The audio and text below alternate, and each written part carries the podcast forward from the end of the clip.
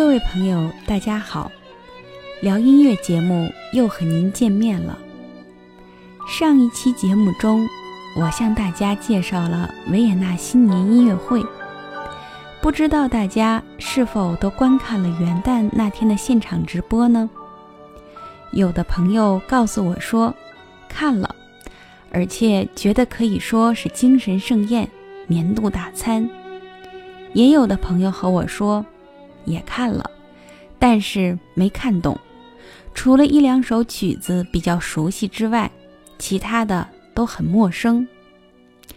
有句话说：“外行看热闹，内行看门道。”其实我想说的是，只要认真看了这场音乐会，即使我们真的是看热闹的外行，也会有很多收获。比如，我们会看到音乐厅内美轮美奂的壁画，数量众多的艺术女神雕像，也会看到所有的观众都全神贯注地聆听音乐。他们当中没有一个人在看手机，或者是拍照，或者是聊天儿。他们都服装考究，做得笔直。即使是那七百位买到站票的观众们。也都井然有序。从中，我们不仅能看到观众们的艺术修养，对于音乐家们的尊重，更能看出欧洲传承千年的对音乐的严肃态度。然后，我们再看看舞台，指挥的手势千变万化，有时候一个细微的动作，甚至眼神、表情。都可以让乐队产生奇妙的音响效果。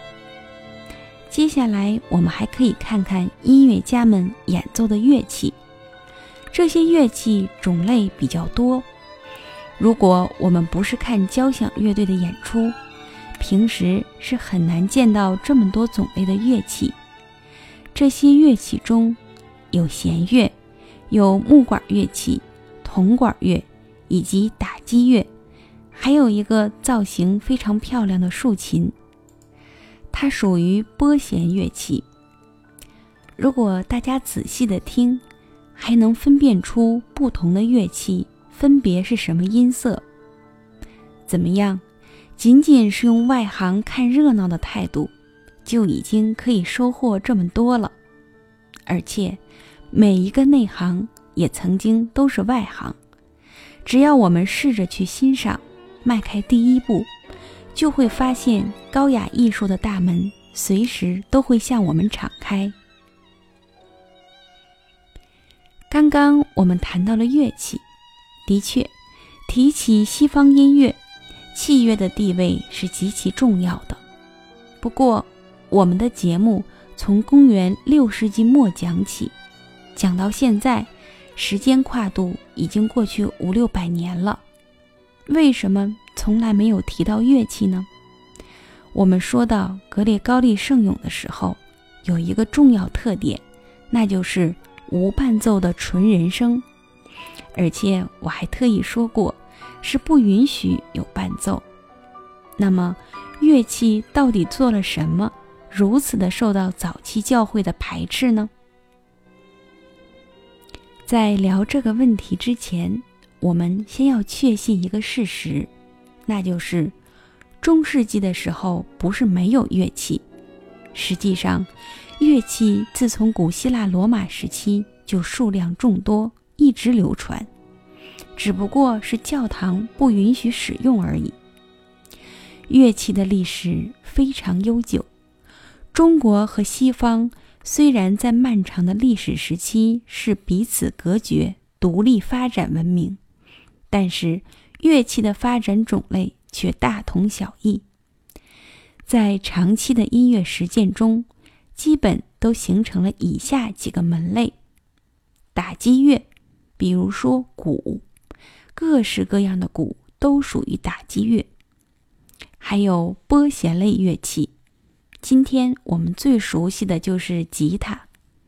中国的民间乐器有琵琶、古筝等。弓弦类乐器，比如小提琴、二胡，还有吹奏乐器，比如西方的管乐，我们中国的笛子、葫芦丝，还有一类是我们非常熟悉的键盘乐，比如管风琴、钢琴、手风琴，以及现在出现的电子琴、电钢琴等等。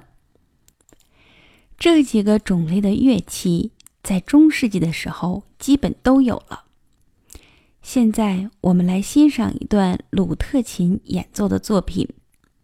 鲁特琴也被翻译成刘特琴，是一种古老的拨弦乐器，它是古典吉他的祖先，在中世纪后期和巴洛克音乐时期是非常流行的，很多作曲家都为他写过作品。我们现在要欣赏的是巴赫。为鲁特琴所创作的 E 小调组曲第六首。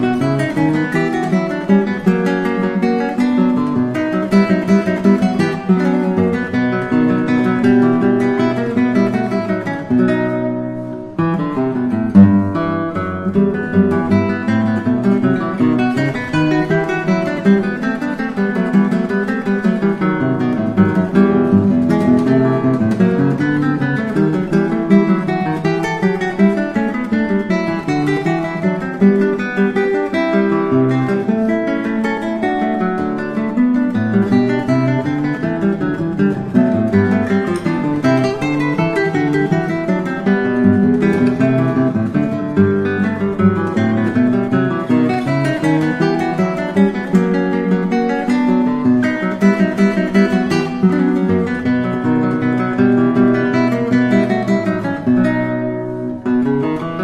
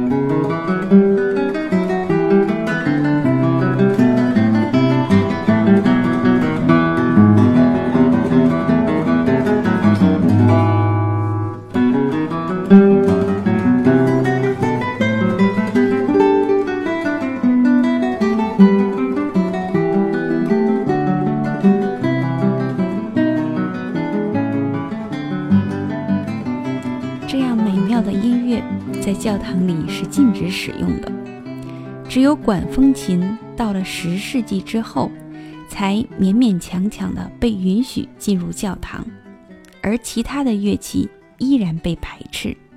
这是什么原因呢？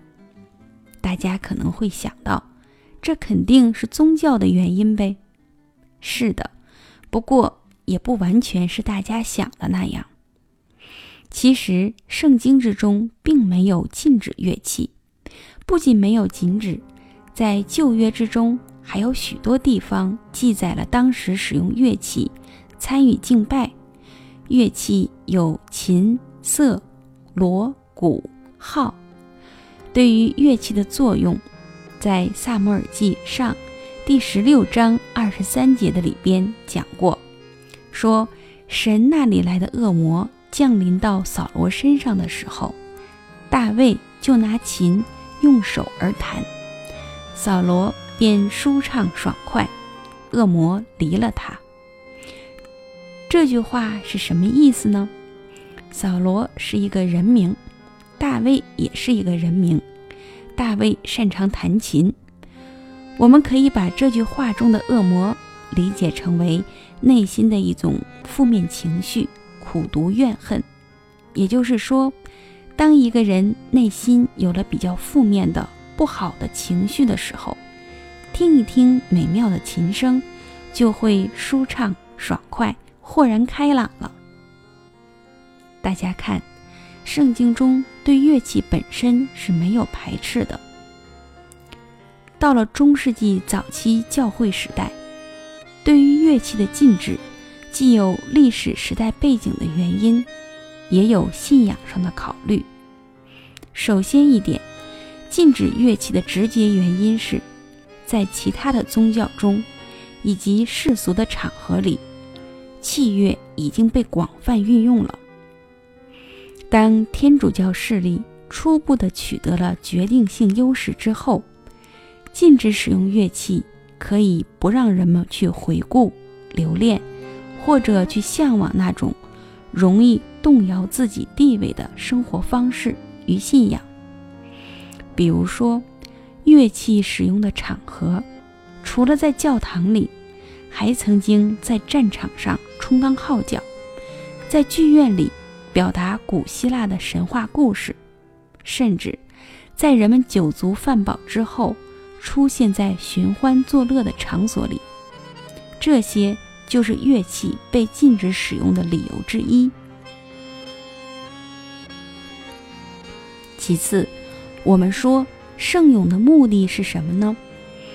它是宗教仪式时所使用的歌曲，它最重要的部分。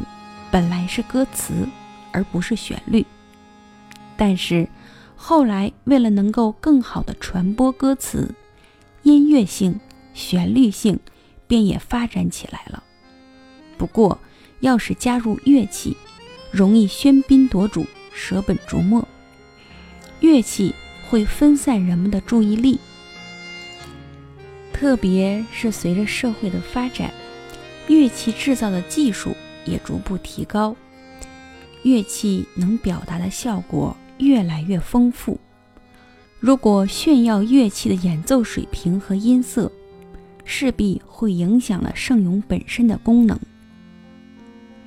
另外，还有一个观点，就是认为，既然是为上帝献上敬拜，就要用最好的音乐，要亲力亲为。大家普遍认为。人的嗓音是最好的乐器，是要高于一切其他的乐器的。这个观点我们或许不好理解，但是只要联系一个圣经里的故事，大家就马上明白了。圣经中说，人是上帝造的，而所有的乐器都是我们人造的。神所创造的东西。当然要比人创造的东西好了。其实我们中国也有类似的观点，就是天然的总是要好于人工的嘛。其实关于人类的起源，世界各国都有类似的故事。我们中国也有女娲造人的传说，但是我们彻底就把这当做了一个神话故事。大人那么一讲，小孩那么一听，没有人去深究这个事儿。但是西方就不一样了，基督徒是真的相信上帝造人这个说法。不信，大家试一试。如果你也相信人是上帝造的，顿时你看世界、看周围人的眼光都会不一样了。我们刚才所说的是一个例子，还有一个例子就是西方美术。大家想一想，为什么西方的美术人物画要占绝大多数呢？而且他把人物都画的那么形象逼真，比例造型都和真人一模一样，而且人物都是健康饱满，因为他们认为人。人的身体是这世界上最美好的事物，那是上帝按照自己的形象造出来的，而艺术家的使命就是来表现和传达这种美。同样，既然人的嗓音是上帝赐给的，那也一定是最好的。所有的人不要说自己唱歌不好听，只要运用恰当。用科学的方法去使用我们的发声器官，就一定能够唱出蒙上帝喜欢的歌声了。所以，教堂里对声乐的发展和器乐的发展，是截然不同的态度。既然教会基于以上的几点原因如此的排斥器乐发展，那么器乐是如何一步一步的发展起来，成为今天西方音乐中不可缺少的一部分呢？我们的网上流传一句话，叫做“高手在民间”。擅长器乐演奏的人，热爱器乐的人，都在民间。十一、十二世纪以来，欧洲社会稳定，经济发展，世俗力量逐渐强大，而器乐正是借着世俗力量勃兴发展，最终与教会音乐发展形成的记谱法、作曲法等音乐理论的成果胜利会师，一起推动音乐走入了新纪元。以上就是今天的内容，希望我的节目能在浓重的雾霾天气里，为您送上清新的气息。就像圣经中所说的：“愿音乐能让我们舒畅爽快，一切不好的事物、不开心的情绪都能够远离我们。”感谢您的收听，我们下期再见。